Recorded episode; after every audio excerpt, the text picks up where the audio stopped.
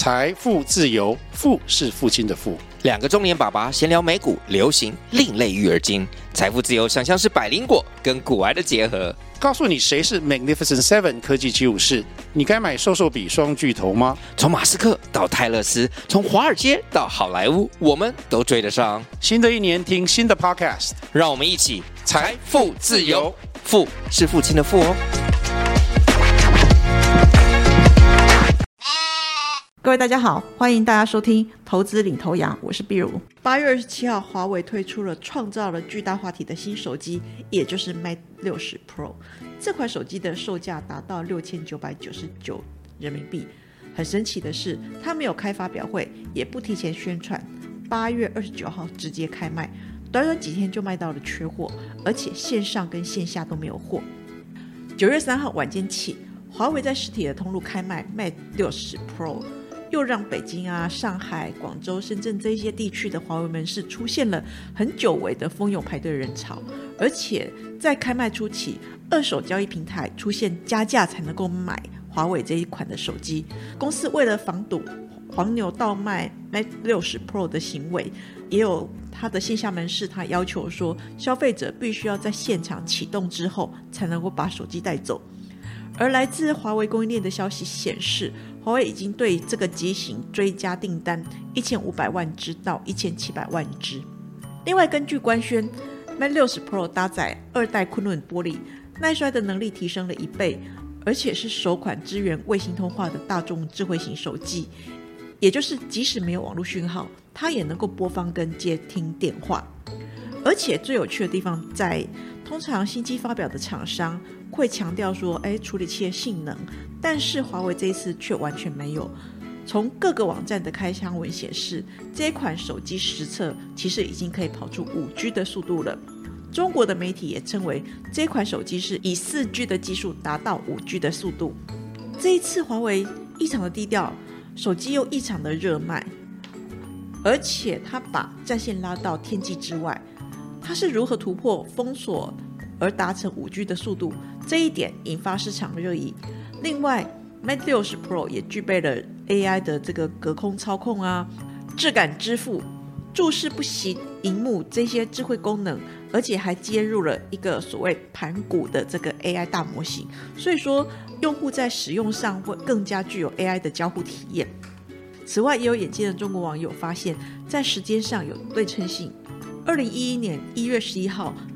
美国国防部长访问中国，当时歼二十就成功起飞了。在二零二三年八月二十七号，美国商务部长雷蒙多访问中国，就有麒麟首发。那因为 Mate 六十 Pro 可以出货，又有一定的量，这个可能暗示了美国的封锁的失败。如果他没有用美国的技术，那就更了不起了，因为那代表着背后技术的升级，还有它的量产能力。因此，华为的一小步被视为中国半导体的一大步。这款隐藏版五 G 新机发表的对美校正，这个意味相当的浓厚。因此，这段期间如果有上中国论坛，应该会发现说，华为的 Mate 六十 Pro 让他们民族自信心大爆发。二零一九年，美国商务部以安全疑虑为由，把华为列入出口管制清单。从此，华为在各项先进的关键零组件取得各项的困难。由于说，在美国的制裁，华为没有办法从中国以外的这个地区拿到二八纳米以下制成晶片，不论是高通或者是联发科的，华为甚至连自己在呃不是中国代工厂所生产的麒麟晶片，它也拿不到。就目前对岸开箱的这个各项资讯来看，Mate 60 Pro 由多方测试都显示，这个机型峰值上网的速度已经可以达到。八百 Mbps 这个以上已经符合了五 G 的标准。至于说，在一些检测的机构，他们的检测结果显示了这款手机采用了一枚代号叫做麒麟九千 S 的五纳米制成的单晶片，它的 CPU 架构是一加三加四的八核设计，很多的细节都引发了热议。外界也进一步揣测说，诶，华为可能已经解决了五纳米晶片国产化的问题。一时之间，Mate 60 Pro 跟麒麟九千 S 的晶片各项留言都已经是满天飞着了。比如说，市场就传出华为新机晶片应该是拿到先前台积电的这个库存来改标，也有一种说法就是买高通或者是联发科的新品来改标。对于前面一则传言，也就是台积电的库存，那我们认为说，因为华为先前拉的台积电库存应该早就用完了，而且这个反映在它近年手机的产量大幅的衰退，所以应该不太可能。至于说后面那一则的话，因为美中科技战剑拔弩张，高通、联发科这些厂商面对美国科技的禁令，应该会非常的注意，不要无端卷入不必要的麻烦。而且万一卷入了，可能会变成被报复的对象，一夕之间倒闭，这也是有可能的。所以得不偿失，后面这一则传言的可能性应该也不高。针对麒麟九千 S 的晶片来源，业界认为中芯国际代工或者是华为自制的几率最大。就华为收购被淘汰多年的尼控微影曝光设备自建非美化生产线这件事情来看，业界认为说。呃，整体时程还是太遥远，呃，应该最少要五到十年之后，应该才会有一些比较阶段性的新闻传开。市场也曾经盛传，华为的新品是采用中芯国际五纳米制程来突破美国的科技封锁。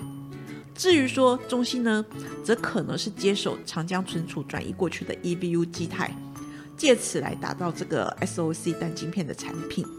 不过，就各界对 Mate 六十 Pro 的开箱拆解，还有它各项细节来观察，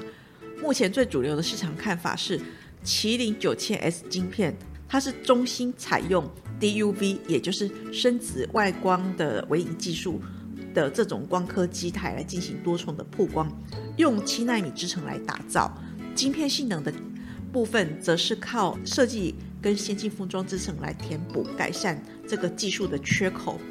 而知名的前外资分析师陆行之则认为说，麒麟九千 S 应该是用中芯国际 N 加二制造，那它中芯国际的 N 加一应该是假的七纳米，这个比较接近八到九纳米，因为台积电的五纳米跟它的这个差距太大，所以中芯这一个部分它并不具有竞争力，而这个晶片它的。N 加二是七纳米，所以并不是市场上面传的五纳米，而且它并不是使用极紫外光，也就是 EUV，所以它必须要多重曝光才可以达到这个结果。那对于在美国禁令之下，中芯还有这么多先进制程产能呢？陆行之也提出了，被放入实体清单的公司，并不是就完全被禁止购买美国全部的先进设备。哦，这个地方除了 EUV 被绝对禁止之外，其他的如果说你要购买一些先进的设备，其实你需要经过美国的商务部申请，加上中国有很多新创半导体如雨后春笋的冒出，甚至有一些在短期之内就倒闭消失了，连同美国设备厂也是一样，美国商务部都很难判定这些被采购的设备是不是被。转卖给中芯国际了，所以中芯的先进制程产能持续扩大也不足为奇了。而先前中国媒体曾经也报道过，中芯晶片的良率可能低于百分之五十。我们想，或许至今这个制程已经有突破，而且良率可能已经提提升了不少。不过，呃，刚刚提到的多重曝光，它还是会大幅的拉高成本，而且花的时间越多，当你的设备被拖住。不能够快速的生产，当然产能会受到限制，所以合理的推测，华为新机出货量应该还是会被影响。即使说小粉红的爱国心爆棚，订单火热，但是实际的交量可能不会是那么好。相反的，如果在热卖之后，华为的交货量还正常，这个就代表中国可能突破半导体产业的量产跟自主化的瓶颈，后续不容小觑。另外，手机开卖官宣最诡异的异常低调，更只字不提处理器性能，还有射频前端的相关厂商这些资讯。外界因此猜测，只要华为开牌，就等于让美方知道线人是谁，并加强围堵，让往后它的取量更为困难。因此，这些市场传言应该都没有办法获得华为官方的证实。华为 Mate 六十 Pro 实现了卫星通话。因此，许多人开玩笑说啊，如果 Mate 60 Pro 没有网络讯号啊，透过卫星还是可以接到电话，会不会中国人出国就不用办漫游了？漫游市场会不会因为这样而消失？根据华为手机卫星通话需要使用中国电信天地一卡的要求，预期 Mate 60 Pro 接入卫星网络有很大的几率是采用这个电信旗下的天通卫星系统。那不同于低轨道卫星。华为这一款卫星是高轨道，也就是地球同步轨道卫星，对于手机卫星天线的功率要求更高。那由于说卫星通信的技术难度，它可能会比当初研发五 G 时还要大，因为缺少基站作为讯号的中转。如果他想要实现双向的通讯，手机上面就必须要有一根足够大的天线来提高这个讯号，而且卫星天线的功率太大了。所以，如果他克服物理上的尺寸问题，也可能会对手机造成很沉重的负担。不管是功耗或者是发热的问题，都很难解决。如今看来，华为只用了一年的时间就解决了这个问题。那我们在开箱的这个拆解手机的影片，也常常看到它的这个散热器的面积比市场上许多手机大了很多。那对比一年前 Mate 五十发布会上面，华为正式上线了北斗短报的功能，从此开启了对卫星通讯的这个技术探索。可是当时北斗短报只能够发送文本讯息，还有定位，而且不能够超过七十个字符，也不支持接收，还得在空旷没有遮蔽的时候使用，所以。很多的限制让这个功能的实用性大幅的降低，看起来它就只是一个它突破了这个技术，有这个能力。不过到了 Mate 60 Pro 的时代，华为已经可以做到让手机通过微信直接连通的方式来接听电话，也让人家对它的进步心生畏惧。华为智慧型手机在巅峰时候，它的供货量曾经超越过 Apple，更位居世界第二。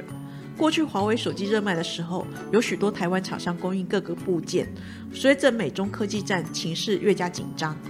华为尽力一出，一度让这个帝国的手机版图逼近崩解的地步。除了关键零组件取得困难之外，就像刚刚提到过，连华为它海外生产自己设计的半导体，它都没有办法卖回来给自己，更无法委托给台湾等地来代工。最终部件国产化程度提高。那台湾的供应商也一一被除名了。根据外国的拆解机构调查，如果说从呃华为五 G 的小型基地台来来看的话，里面美国的零件大概只剩下一个 percent，而中国的零件比例已经拉高超过了五成。